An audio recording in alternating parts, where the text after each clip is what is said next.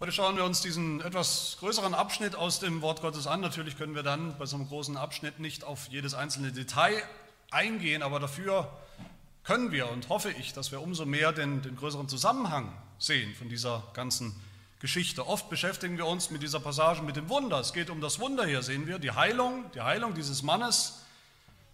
Und oft verpassen wir oder verpasst man dabei, worum es eigentlich geht. Worum geht es hier? Wer ist die Hauptperson? Die Hauptperson ist nicht der Mann, der eben noch gelähmt war und dann geheilt wird. Dieser Mann, der verschwindet eigentlich ziemlich schnell wieder von der Bildfläche. Die Hauptperson hier ist Jesus Christus. Und was ist das Hauptthema? Das Hauptthema ist nicht dieses Wunder, das wir oft schauen, dass Jesus das kann, diese Heilung, das ist wichtig, das ist schön und gut. Aber das größere Thema hier ist die Reaktion. Die Reaktion oder vielleicht auch die Nichtreaktion dieses Mannes, der gerade geheilt wurde, und die Reaktion der Juden auf Jesus. Die Konfrontation der Juden. Der Juden, wir erinnern uns, die eigentlich das Volk Gottes sind, sein sollten, die eigentlich den Messias, der hier kommt, mit offenen Armen, mit Glauben, dankbar, freudig empfangen sollten, aber die was tun? Was tun sie? Ab diesem Moment, ab diesem Zeitpunkt hören wir, wie sie sich fest vornehmen, beschließen, entscheiden,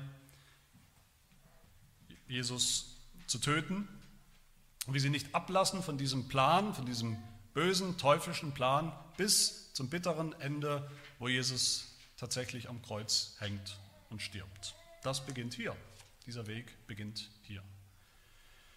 Der Ausgangspunkt dieser Geschichte ist dieser Mann, dieser sehr kranke Mann, hier und wie Jesus ihn heilt. Und da sehen wir in dieser Passage ein paar wichtige Dinge darüber, wie Jesus zur Krankheit steht und zur Sünde und was er dagegen tun kann. Das ist auch mein erster Punkt, das Verhältnis von Jesus zu Krankheit und zu Sünde. Was hat Jesus damit zu tun? Krankheit und Sünde. Und dann geht es im zweiten Teil der Geschichte dann Gar nicht mehr um die Heilung an sich, sondern ziemlich überraschend vielleicht geht es plötzlich um den Sabbat, eine Diskussion über den Sabbat. Und das ist mein zweiter Punkt. Was hat das mit Jesus zu tun? Jesu Verhältnis zum, zum Sabbat. Was lernen wir hier? Und als drittes sehen wir dann, wie das Gespräch vom Sabbat plötzlich übergeht zu wieder, könnte man denken, einem anderen Thema, nämlich das Verhältnis von Jesus zu Gott, dem Vater. Das sind meine drei Punkte. Zum, zum ersten, zum ersten Gedanken Jesu Verhältnis zur, zur Krankheit und zur Sünde. Wenn wir diesen Text hier so lesen, diese Geschichte dann, dann auf uns wirken lassen, dann haben wir hier eigentlich eine fast unerträglich ähm, deprimierende Szene vor uns, die hier geschildert wird. Da liegen blinde, gelähmte Menschen, ganzkörpergelähmte Menschen, abgezehrte, heißt es ausgemergelte Menschen, Menschen, die dem, dem Hungertod nahe sind, die liegen alle hier auf dem Boden rum, an diesem Teich, halbtote könnte man sagen, ausgestoßene Menschen, Menschen, die keiner haben wollte in der damaligen Zeit und Gesellschaft, Menschen, die vielleicht gemieden wurden von anderen, ausgegrenzt, Menschen, die nichts mehr beitragen konnten zur Gesellschaft. Keiner hat sich gekümmert um sie in der damaligen Zeit, natürlich einer Zeit vor einer allgemeinen Krankenversorgung, wie wir das heute in der modernen Zeit kennen. Und man kann die Verzweiflung hier auch förmlich spüren in Vers 7, wo der Mann sagt, ich habe keinen, der mich an den Teich bringt, wenn er, wenn er sprudelt. Und wenn ich mich selbst noch mit Mühe und Not, mit letzten Kräften dahin schleppe und will gerade in das Wasser, in das heilende Wasser eintauchen, dann merke ich, der Teich ist schon voll andere waren schneller. Es ist kein Platz mehr. Jedes Mal das Gleiche. Jedes Mal versuche ich es wieder und jedes Mal dasselbe. Seit 38 Jahren. Das war anscheinend der allerletzte Hoffnungsschimmer für diese Gruppe von Menschen, viele Menschen, wie es hier heißt, war dieser Teich mit dem Wasser. Sich immer wieder dahin zu schleppen und darauf zu warten, bis sich das Wasser bewegt, wie es hier heißt. Wahrscheinlich war der Teich gespeist von Quellen, die immer wieder mal aufgesprudelt haben und man hatte irgendwie eine, eine, eine heilende, heilsame Wirkung oder Erwartung von diesem Wasser, gerade wenn es gesprudelt hat. Dann musste man rein und dann hat man gehofft und erwartet, dass man vielleicht gesund wird.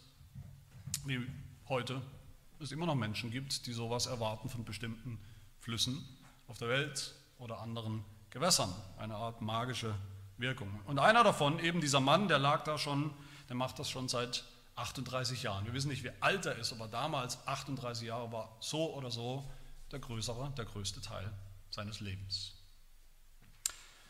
Was für ein Schicksal, fast unerträgliches Schicksal, was für ein Leid und, und auch eine Einsamkeit und Hoffnungslosigkeit, die uns hier begegnet.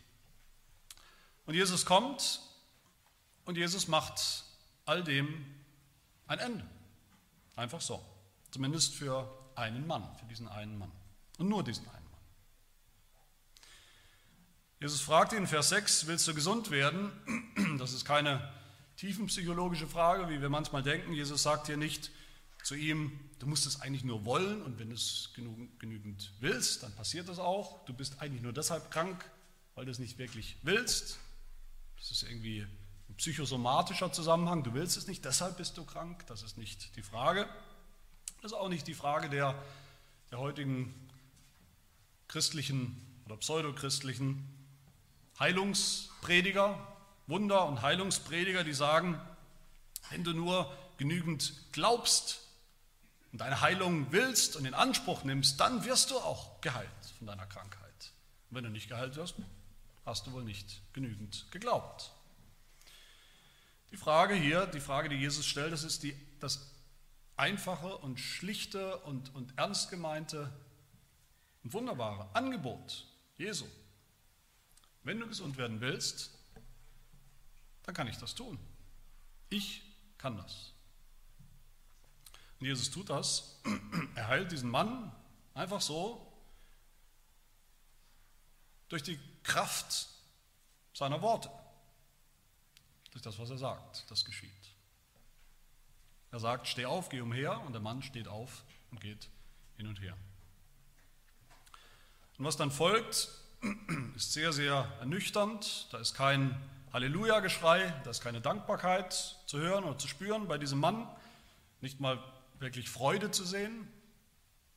Das eigentliche Wunder geht fast unter in dieser Geschichte, geht fast unter unter, die, unter den ganzen Diskussionen und Missverständnissen, die wir hier sehen in dieser Geschichte. Der Mann kapiert eigentlich überhaupt nichts, was da passiert ist. Er merkt natürlich, dass er plötzlich gesund ist, dass er plötzlich geheilt ist, aber er kommt überhaupt nicht auf die Idee, sich mit diesem Mann auseinanderzusetzen, der ihn gesund gemacht hat, mit diesem Jesus. Wer er denn eigentlich ist, zu fragen und zu forschen, mit ihm ins Gespräch zu, zu gehen, rauszufinden, wer der ist, wie das geschehen konnte, wie er das tun kann, warum er das tun kann und was das aussagt über diesen Jesus. Und dann wird er befragt, dieser Mann, der geheilte Mann von den jüdischen Führern, er hat immer noch keinen, keinen blassen Schimmer, was da los war. Er weiß nicht, wer ihn geheilt hat. Er hat vergessen zu fragen. Aber Jesus geht ihm hinterher. Jesus ist noch, noch lange nicht fertig mit ihm. Obwohl er ihn geheilt hat, wir würden denken, das ist es eigentlich wichtig, aber das war nur der Anfang. Diese Heilung ist nur der Anfang. Jesus ist nicht fertig. Jesus findet diesen Mann wieder. Ein Augenblick später, eine kurze Zeit später, im Tempel, in dem Tempel, wir müssen uns erinnern, in dem Tempel, in dem dieser Mann vielleicht seit 38 Jahren zum allerersten Mal wieder war, zum allerersten Mal überhaupt vielleicht selbst dorthin konnte, hingehen konnte. Und Jesus sagt zu diesem Mann etwas, wo ich denke, das muss unsere modernen, empfindlichen Ohren heute völlig schockieren. Vers 14. Jesus sagt zu diesem Mann, siehe, du bist gesund geworden, sündige hinfort, sündige in Zukunft nicht mehr, damit dir nicht noch was Schlimmeres passiert. Ich denke, da müssen wir uns alle den, den Schlafsand aus den Augen reiben, wenn wir das hören. Wie bitte? Haben wir gerade richtig gehört? Hat Jesus tatsächlich diesem Mann, da liegt ein armer wirklich armer Mann, kranker, behinderter, der doch überhaupt nichts dafür kann, dass er so ist, wie er ist, für dieses Schicksal. Der liegt seit einer gefühlten Ewigkeit hier und, und hofft einfach auf Heilung, dass ihm irgendjemand irgendetwas helfen kann. Und Jesus sagt einfach zu ihm, sündige ab jetzt nicht mehr. Soll das heißen, dass dieser Mann selbst schuld ist an seiner Behinderung, an seiner Krankheit? Ist seine eigene Sünde schuld daran, dass er so ist, wie er ist? Jesus konfrontiert uns hier, ob wir wollen oder nicht, er konfrontiert uns mit der Frage, wie ist das eigentlich mit dem Verhältnis von Krankheit, körperlichem Leiden und Sünde? Jesus erwähnt beides im selben Satz. Es gibt einen Zusammenhang. Aber was ist der Zusammenhang? Gibt es einen 1 zu 1, einen, einen direkten, unmittelbaren Zusammenhang?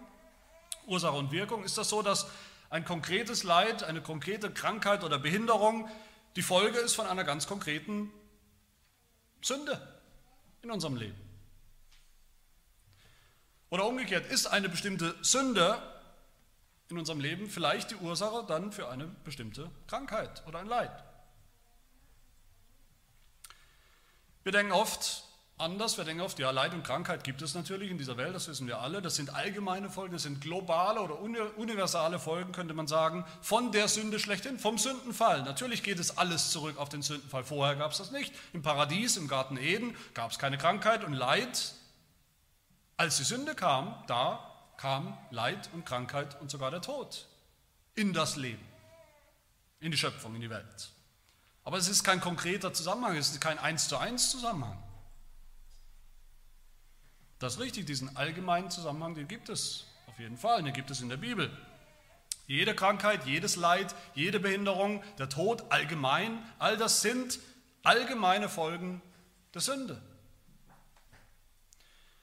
Das sind allgemeine Folgen des Fluches, den Gott ausgesprochen hat über die Menschheit.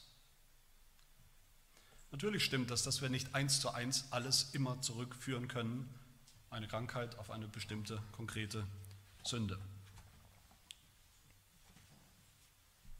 Aber das so zu sehen, diesen allgemeinen Zusammenhang, ist eine wichtige Wahrheit, die man vielleicht auch gerade in der jetzigen Zeit, in der Zeit des, der Epidemie des Viruses bedenken muss und den die Ungläubigen eigentlich nicht bedenken, diesen Zusammenhang.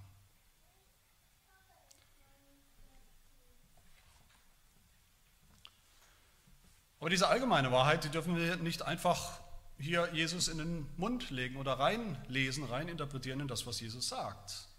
Viele Ausleger, viele Bibelausleger tun das. Sie sagen zu dieser Aussage Jesu, zu diesem Mann, Jesus will hier nicht sagen, dass die Lähmung, die Lähmung dieses Mannes die Folgen von, eigenen, von seiner eigenen Sünde war.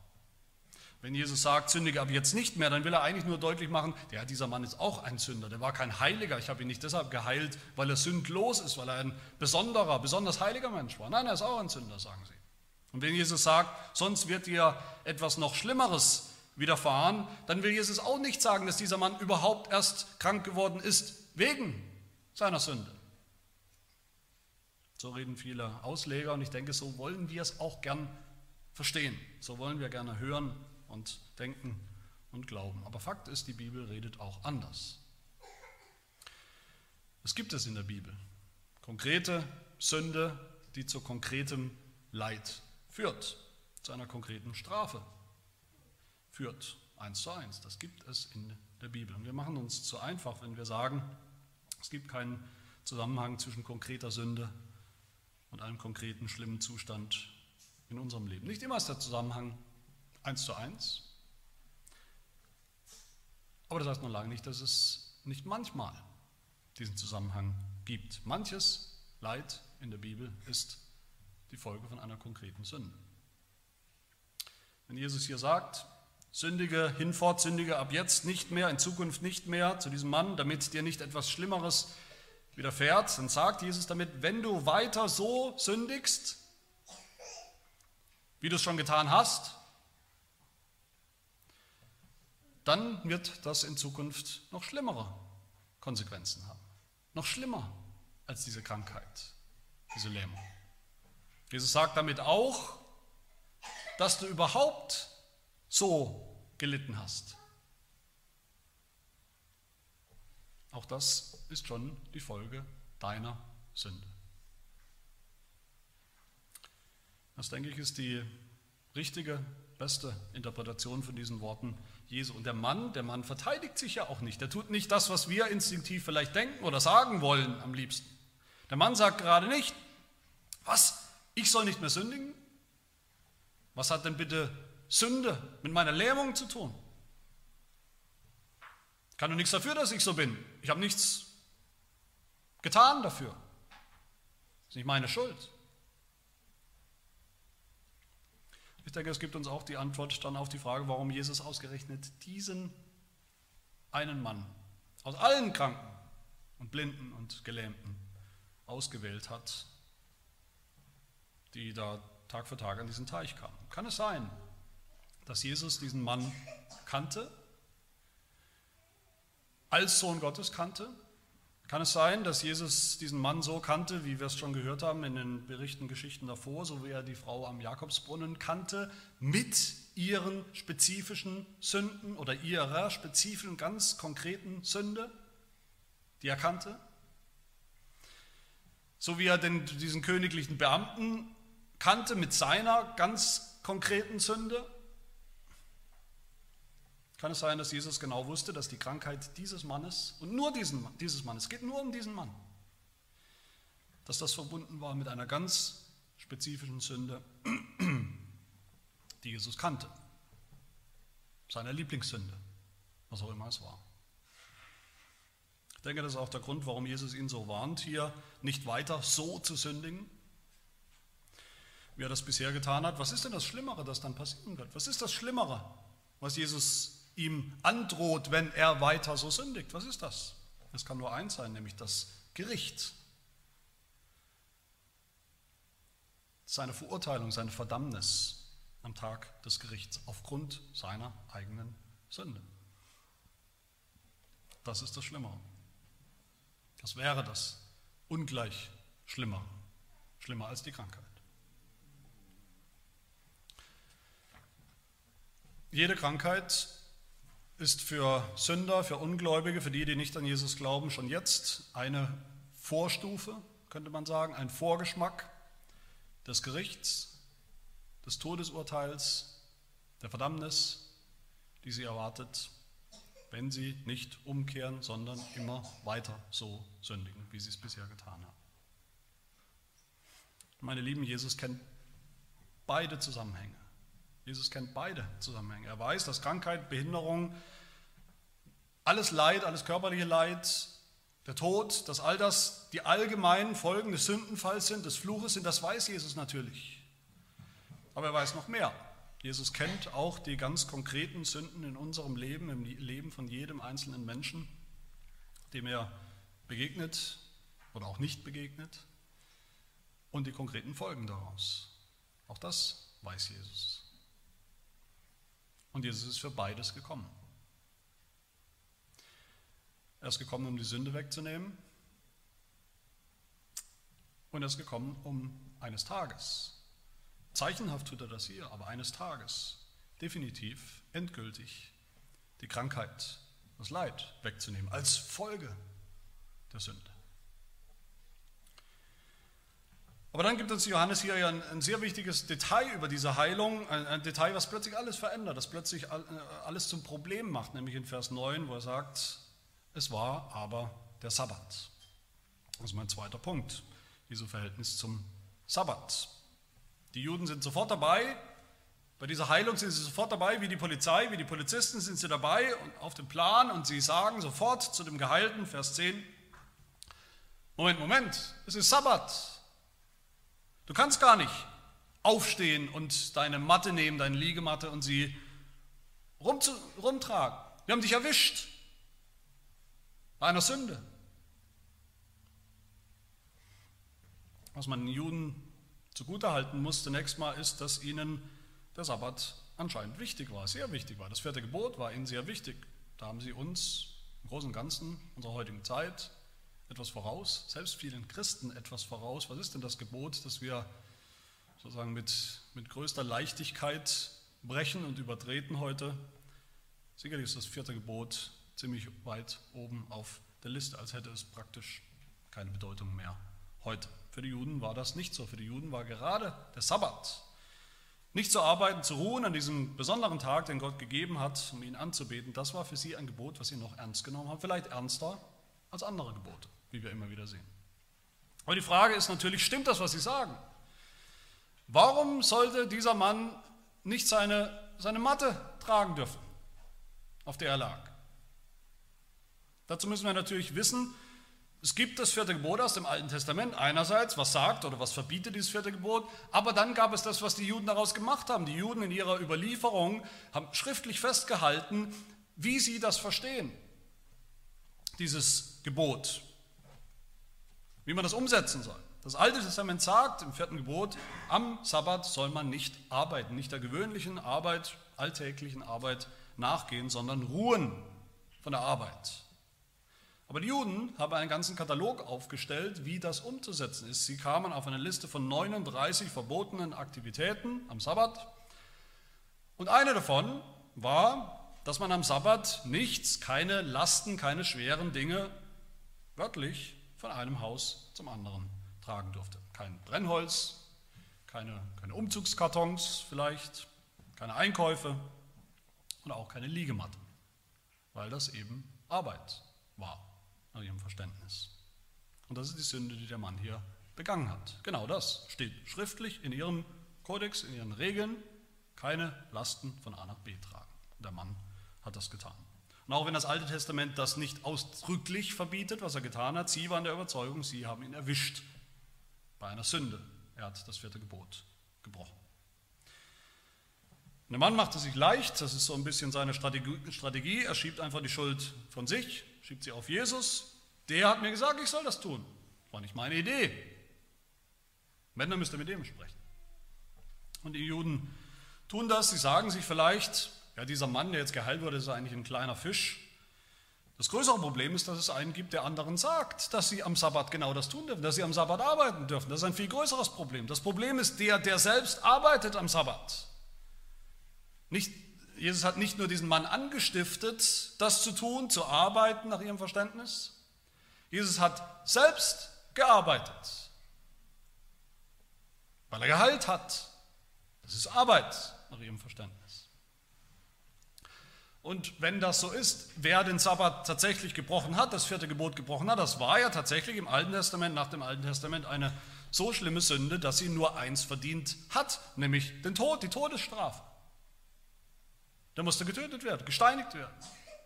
Und deshalb lesen wir in Vers 16, die Juden, sie verfolgten Jesus, sie stellten ihm nach, sie wollten ihn töten, weil er diesen Mann am Sabbat gesund gemacht, geheilt hat. Weil er geheilt hat am Sabbat. Wir lachen vielleicht darüber. Aber das Spannende ist, wie Jesus reagiert, dass Jesus gerade nicht tut, oder sagt, was wir vielleicht getan oder gesagt hätten. Jesus sagt nicht, naja, so wichtig ist der Sabbat ja auch nicht, kommt mal wieder runter, es gibt noch andere Dinge, die wichtig sind im Leben. Jesus sagt auch nicht, naja, eine Matte zu tragen, die wiegt, was wiegt die vielleicht? Ein halbes Kilo, das ist keine Last, das ist keine Arbeit. Ein Wunder zu vollbringen, jemanden heil zu machen, das kann ja wohl auch keine Arbeit sein. Das habe ich sowieso mit links getan. Ich musste nur ein Wort sprechen. Ich habe mich gar nicht angestrengt. All das tut Jesus nicht. All das sagt Jesus nicht, sondern was tut er? Vers 17 heißt es, er antwortet ihnen. Sie haben eigentlich gar nichts gesagt, keine Frage gestellt, aber Jesus antwortet. Wörtlich heißt es, er verteidigt sich. Das ist Juristensprache hier. Jesus hat seine Verteidigung gegeben. Die Juden, die jüdischen Autoritäten haben ihn hier öffentlich offiziell bezichtigt, dass er das vierte Gebot gebrochen hat, worauf die Todesstrafe steht. Ein Verfahren müsste kommen und er müsste zum Tod verurteilt werden. Und Jesus sagt, Jesus verteidigt sich, der sagt, nicht, ich habe gar nicht gearbeitet, was wir vielleicht erwarten würden, als seine Verteidigung. Sondern er verteidigt sich mit Argumenten, warum er tatsächlich gearbeitet hat aber warum er das darf. Und was ist sein Argument? Was sagt Jesus? Mein Vater wirkt bis jetzt und ich wirke auch. Mein Vater arbeitet bis jetzt immer. Und ich arbeite auch immer. 24-7, wie man heute sagt. Arbeite ich.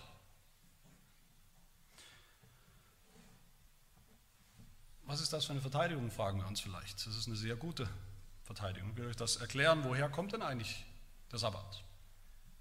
Der Sabbat kommt nicht aus dem vierten Gebot, wie wir vielleicht denken. Der Sabbat war schon viel früher da. Der Sabbat ist schon da seit der Schöpfung. Wir wissen aus Genesis 2, 1. Mose 2, in sechs Tagen hat Gott die Welt geschaffen und damit nach dem sechsten Tag war seine Arbeit erledigt.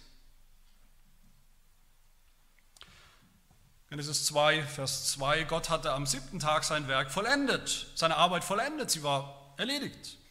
Das Werk, das er, das er gemacht hatte. Und er ruhte am siebten Tag von seinem ganzen Werk, das er gemacht hatte. Und Gott segnete den siebten Tag und heiligte ihn, denn an ihm ruhte er von seinem ganzen Werk, das Gott schuf, als er es machte. Jetzt haben die jüdischen Schriftgelehrten, die ja sehr schlau sind, sehr schlau waren, haben darin ein Problem entdeckt. In Genesis 2. Wenn Gott seit dem sechsten Tag der Schöpfung ruht, also nicht mehr arbeitet, wenn er fertig ist mit der Arbeit, wer bitteschön sorgt dann dafür, dass, das Universum, die Schöpfung immer noch läuft, aufrechterhalten wird? Wenn Gott nicht mehr wirkt und arbeitet, dann fällt doch alles zurück ins Chaos. Aber auf der anderen Seite, wenn Gott in seiner Vorsehung am siebten Tag auch arbeitet, alles aufrechterhält, dann bricht er doch das vierte Gebot.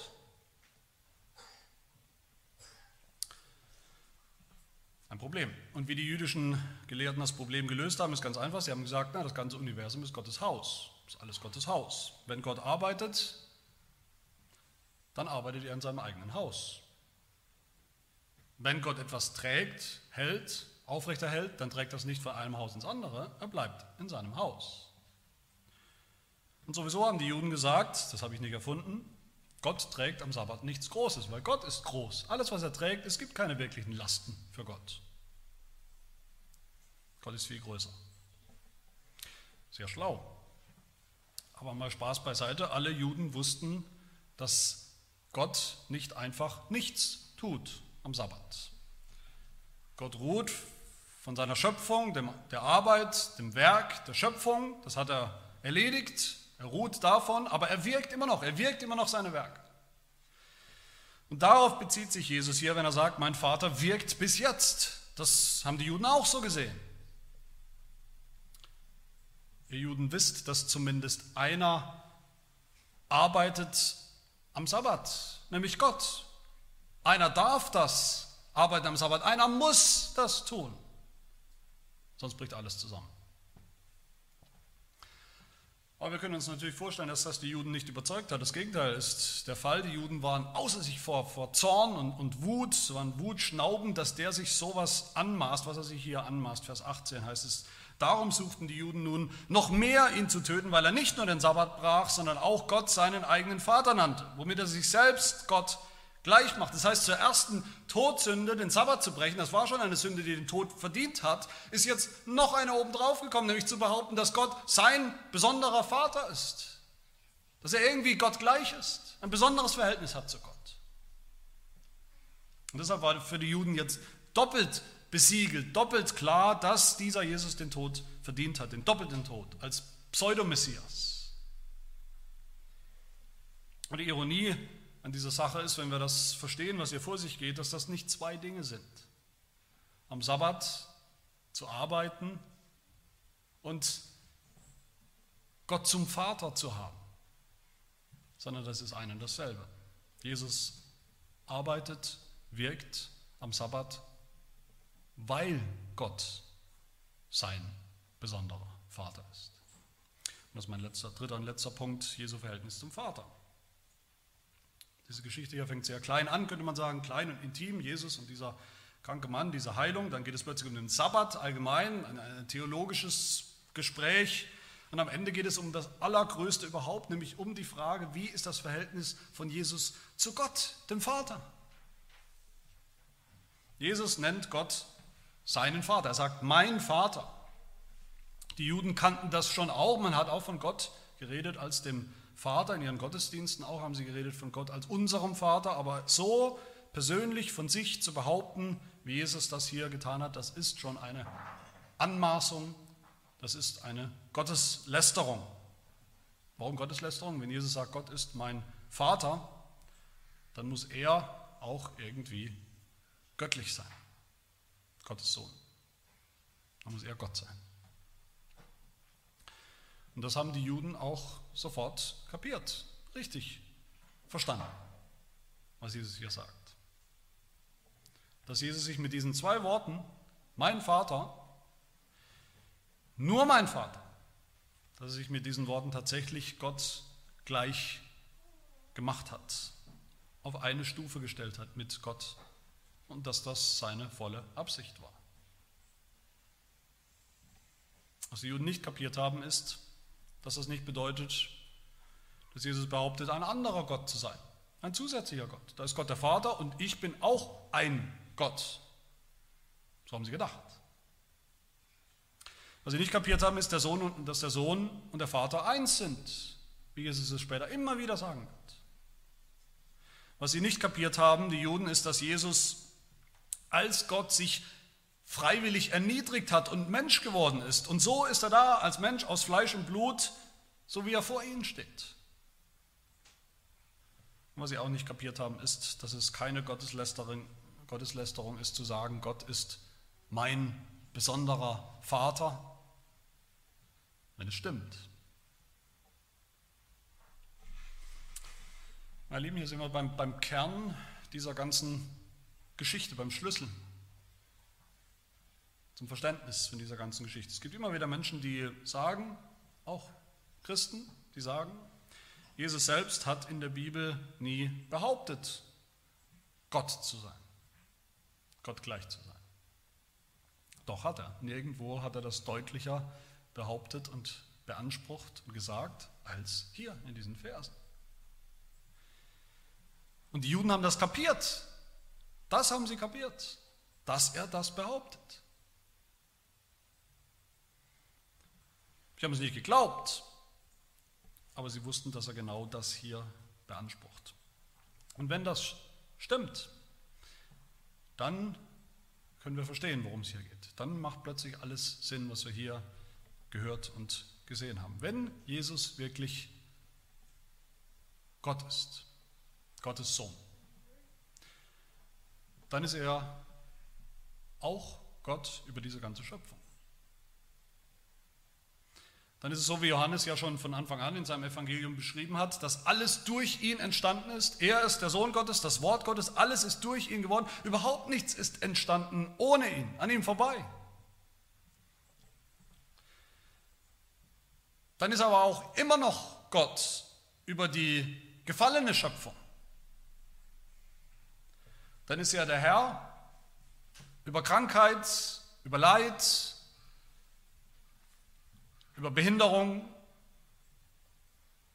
Dann ist er der Herr, der den Fluch über diese Schöpfung überhaupt erst verhängt hat, über diese gefallene Welt. Dann ist er als Gott Mensch, als Gottes Sohn, der Mensch geworden ist, gekommen in diese gefallene Welt um beides von den Menschen zu nehmen. Krankheit, Leid, Tod und die Sünde. Er ist gekommen in die verfluchte Welt, um den Fluch von dieser Welt zu nehmen, indem er selbst immer den Willen des Vaters getan hat, Vers 29, und indem er den Fluch selber auf sich genommen hat, diesen Fluch selbst auf sich genommen hat diese Krankheit zum, bis zum Tod, den Tod auf sich genommen hat, am Kreuz. Er ist gekommen, um den Tod zu sterben, den wir verdient haben, das Gericht zu, zu, zu erleiden, was wir verdient haben. Er ist gekommen, um unsere Krankheit von uns zu nehmen, auf sich selbst zu nehmen, wie es heißt in Jesaja 53, für wahr, er hat unsere Krankheit getragen, in seinem eigenen Leib und unsere Schmerzen auf sich geladen, durch seine Wunden sind wir geheilt worden. Nur so macht diese Heilungsgeschichte Sinn. Als Zeichen dafür, wer Jesus wirklich ist. Auf einer Stufe mit Gott, selbst Gott, Gottes Sohn, seinem Wesen. Jesus sagt zu dem Mann, ich kann dich gesund machen, ich kann deine Krankheit heilen, weil ich Gott bin. Und dann sündige nicht mehr, weil ich auch das größere Problem, größer als die Krankheit, das Problem der Sünde wegnehmen kann. Dafür bin ich gekommen. Ich habe die Vollmacht, die Autorität und die Kraft, das zu tun, dieses Problem zu lösen, wegzunehmen. Wenn du das nicht willst, wenn du nur für dein irdisches Leben, für eine Zeit eben gesund werden willst, sagt er zu diesem Mann, körperlich gesund werden willst, aber das Schlimmere weiter tust, die Sünde, wenn du keine Sündenvergebung willst, dann wird dir etwas Schlimmeres widerfahren, etwas Schlimmeres als Lähmung, nämlich das Gericht, wozu der Vater mich beauftragt hat. Vers 22, der Vater richtet niemand, sondern alles Gericht hat er dem Sohn übergeben, als Gott. Dieser Mann hat das offensichtlich nicht kapiert, aber die Frage ist, begreifen wir das? Kapieren wir das? Begreifen wir, der, der sagt, hier, steh auf, nimm deine Liegematte und geh umher, dass das für ihn eine Leichtigkeit war, weil er Gott ist. Begreifen wir, dass er sogar noch viel größere Dinge tut, viel größere Werke tut. Dass wir uns wundern werden, wie es heißt in Vers 20, was sind die größeren Werke, um die es hier geht? Ist ein Wunder nicht groß genug? Ist ein Wunder nicht schon das Nonplusultra? Nein, ist es nicht. Ein Wunder ist nicht groß genug, ein Heilungswunder. Das reicht nicht. Das größere Werk, um das es geht, ist die Auferstehung, ist das neue Leben. Es ist nicht zufällig, dass Jesus zu diesem Mann sagt, steh auf. Das ist im Griechischen dasselbe Wort wie in Vers 21, wo er sagt, wie der Vater die Toten auferweckt, aufstehen lässt dass sie seinem Ruf, steh auf, folgen und wieder hin und her laufen. So macht der Sohn lebendig, welche er will. Ist dasselbe Wort, das er zu diesem Mann sagt, ist das Wort, das gebraucht wird immer und immer wieder im Neuen Testament für die Auferstehung. In Jesus ist nicht nur die, die erste Schöpfung geworden, die ursprüngliche Schöpfung, die alte Schöpfung. In Jesus kommt auch und vor allem das viel, viel größere Werk, die neue Schöpfung und das neue Leben. Die neue Schöpfung, der es keinen Fluch mehr gibt und keine Krankheit und keine Behinderung und keinen Tod mehr gibt, keine Tränen mehr gibt, kein Leid mehr gibt, keine Totgeburten mehr, keine Behinderten mehr, keine Hungersnöte mehr gibt. wer sein Wort hört, Vers 24, dieses Wort, steh auf, im wahren Sinne, im vollen Sinn, im Sinn der geistlichen Auferstehung des neuen Lebens. Und wer das glaubt, sagt Jesus, wer dem glaubt, der ihn gesandt hat, der hat ewiges Leben und kommt nicht ins Gericht, sondern er ist in dem Moment vom Tod zum Leben hindurchgedrungen. Glauben wir das? Glaubst du das, dass Jesus so Gott ist, Herr ist über die Schöpfung, die alte und die neue? Glaubst du, dass er gekommen ist, um die Sünde, das Problem der Sünde, um den Fluch wegzunehmen? Glaubst du, dass er neues Leben gebracht hat durch seine eigene Auferstehung? Also er, der dieses Leben hat, der dieses Leben immer schon in sich selbst hat, wie es hier heißt, dieses Leben auch uns schenken will. Glaubst du, dass er alles neu machen kann, inklusive uns, inklusive Sünder, neu machen kann, zu neuen Geschöpfen, durch sein Wort? Und wenn das stimmt, wenn Jesus wirklich Gott ist, dann macht auch der zweite Teil dieser Geschichte Sinn, nämlich die ganze Sache, diese ganze Geschichte mit dem Sabbat. Dann ist Jesus als Gott, als Sohn Gottes auch der Herr über den Sabbat. dann darf Jesus nicht nur, wie wir manchmal denken, ausnahmsweise mal am Sabbat arbeiten, dann muss er arbeiten am Sabbat. Dann muss er arbeiten am Sabbat wie der Vater.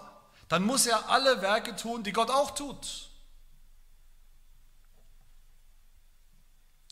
Vers 19. Was er den Vater tun sieht, das tut er. Was dieser tut, das tut gleicherweise auch der Sohn. Was war denn schon von Anfang an, was war denn immer schon das eigentliche Ziel oder die Absicht vom Sabbat? Worum ging es denn von Anfang an? Der Sabbat ist der Tag der Ruhe, der Ruhe von allen Werken. Shalom kennen wir wahrscheinlich alle, den hebräischen Begriff Shalom. Das ist, ist der, Inbegriff von völliger Harmonie und Ruhe und Frieden in der Gemeinschaft mit Gott. Darum ging es von Anfang an beim Sabbat.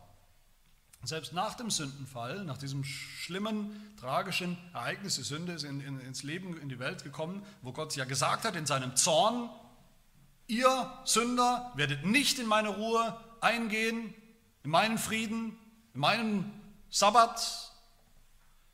Sehen wir doch in der Geschichte Gottes, es gibt noch diese Hoffnung, die Hoffnung des Sabbats, die Hoffnung auf diese Ruhe, den Frieden bei Gott in der Gemeinschaft mit ihm. Gibt es noch. Der Hebräerbrief sagt uns in Kapitel 4, dass es immer noch eine Ruhe gibt, einen Sabbat, eine ewige Ruhe bei Gott. Das ewige Leben. Der Sabbat steht von Anfang an für das ewige Leben bei Gott. Also ein Bild.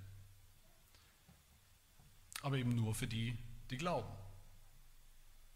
Also Im Hebräerbrief heißt Kapitel 4, wir, die wir gläubig geworden sind, gehen in die Ruhe ein. Nur durch Jesus Christus. Nur weil Jesus gearbeitet hat am Sabbat, die Werke Gottes. Weil er uns Ruhe gegeben hat für unsere Seelen, für unsere aufgescheuchten Gewissen, belasteten Seelen mit Sünde belastet. Weil er unsere Sünden vergeben hat, weggenommen hat am Kreuz, weil er selber eingegangen ist in die Ruhe bei Gott nach seiner Auferstehung. Für immer.